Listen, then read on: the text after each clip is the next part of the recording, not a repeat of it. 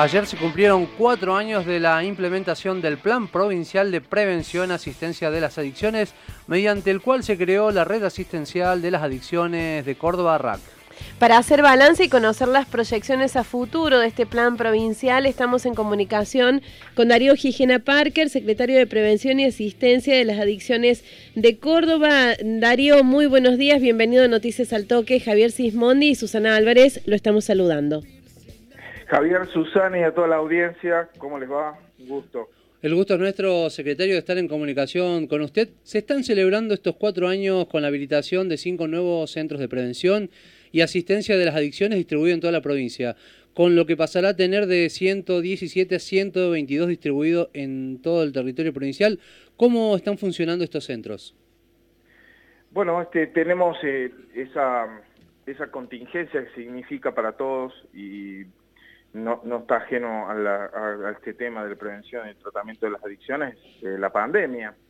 Eh, por ende, hemos seguido avanzando a pesar de la pandemia porque el problema no ha retrocedido, sí han retrocedido las, las consultas de las personas que se acercan por primera vez a pedir ayuda, eh, pero bueno, gracias a la virtualidad hemos podido sostener, por ejemplo, los tratamientos y las consultas de las personas que ya estaban desde la presencialidad en tratamiento y como ustedes saben, no es un tratamiento eh, que, implique una sola consulta, ¿no es cierto? Tiene que ver con un seguimiento y, este, un proceso. Y en ese sentido, bueno, más que nunca las oportunidades que nos dan eh, la modernización que nos obligó a tener estas circunstancias de no poder reunirnos físicamente, nos permite ampliar la red de asistencia de las adicciones porque las formaciones se pueden hacer eh, virtualmente, las consultas, supervisiones de, esos equipos que hay en el interior de Córdoba. Eh, Córdoba tiene un territorio muy grande y la verdad que hay lugares donde eh, no llega muchas veces, puede haber profesionales de la salud mental, pero no llega necesariamente esos espacios de formación, de supervisión, que por ahí hay en los grandes equipos que hay en las ciudades. En ese sentido estamos también esperanzados de que nos eh, ajunte un poco más, o sea, corte esa brecha que había en los profesionales que hace que por ahí no se vayan al interior. Eh, Higiene Parker, eh, usted hablaba de la pandemia. ¿Qué particularidad, más allá de que eh, han tenido que recurrir a lo virtual, como en todas las actividades, qué particularidad ha tenido esto en cuanto a número de casos? Eh, ¿Han crecido? ¿Se han mantenido?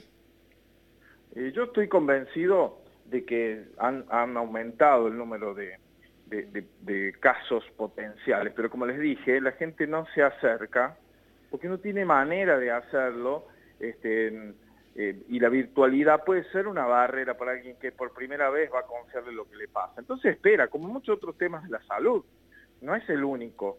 Hay personas que tienen problemas, eh, otros problemas biomédicos, clínicos, como por ahí diabetes, hipertensión, y están demorando las consultas.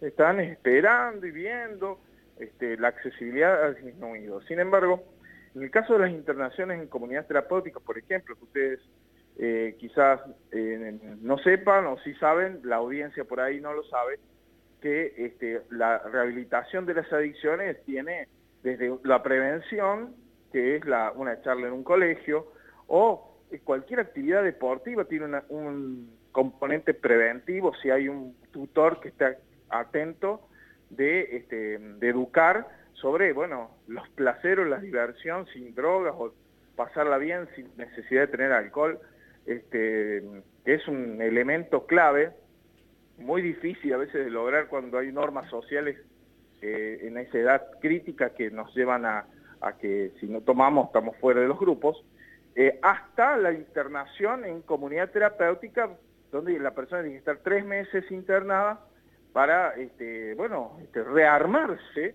para tomar conciencia de, que tiene que hacer un cambio en su estilo de vida y un cambio tan profundo como el que debe tener un diabético, que no solo tiene que cambiar él o ella, ¿no? Para resistir una tentación de comer eh, alimentos que lo matan, sino que a los demás no lo matan, pero un diabético lo mata.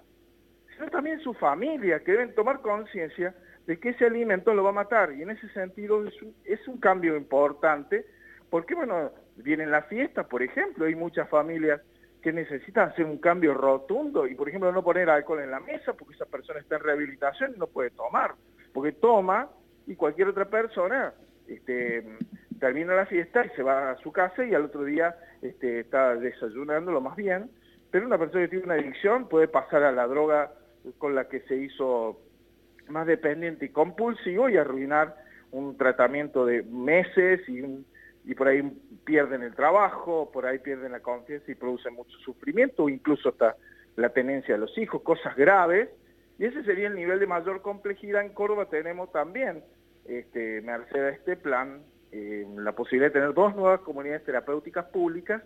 La primera que tuvo Córdoba fue la Santa María hace dos eh, años, cumplió dos años hace unos días nomás, así que también eso nos pone contentos, pero también nos desafía a, bueno, a, resolver los problemas, por ejemplo, de esas personas cuando vuelven a los centros, eh, que cuando no hay centros en el interior vuelven a, probablemente a una situación que no haya cambiado, lo cual los lleva a reincidir con más frecuencia. Entonces, ese es el sentido de generar centros en el interior, no solo para realizar prevención, para hacer este tratamiento ambulatorio, sino para que esas personas que sean internadas tengan donde ser tratados una vez que vuelvan. Y eso no se hace un día para el otro, formar un equipo de, especialistas lleva tiempo, porque no es solo la formación, sino la experiencia. Y bueno, eh, ustedes saben, hay que calibrar a veces las, las actitudes, las intervenciones y la paciencia que hay que tener para llevar adelante esos tratamientos. Eh, Parker, em, están inaugurando ahora cinco nuevos centros en distintos puntos de la provincia y em, explicaba usted recién lo fundamental que es abrir la red de asistencia para llegar a todas las necesidades. Si una persona tiene un problema de em, consumo, ¿lo tiene ella o tiene alguien cercano que tenga eh, un problema de consumo de drogas. ¿Qué tiene que hacer? ¿Qué es lo primero que tiene que hacer? Bueno, em, hay que tomar en cuenta que eh, a veces las personas que están atravesando por un problema de estos pueden no darse cuenta que tienen un problema, porque el consumo de, de drogas o cualquier conducta adictiva tiene un componente buscado por la persona, ya sea en un cambio en el estado de ánimo deseado para de anestesia, por ejemplo, un, caso es el alcohol, una persona con una situación traumática o con una historia de trauma, encuentra en el alcohol una forma de anestesia de ese dolor emocional. Pero una anestesia que te impide este, resolver o transitar ese dolor, ese trauma, y que luego, bueno, es la puerta de entrada para otros traumas vinculados a la enfermedad. Entonces, eh, esas personas a veces van a tener dificultades para darse cuenta que tienen un problema. Los que lo van a ver son los de su entorno, es la familia. Y a veces la familia siente vergüenza, no sabe qué hacer.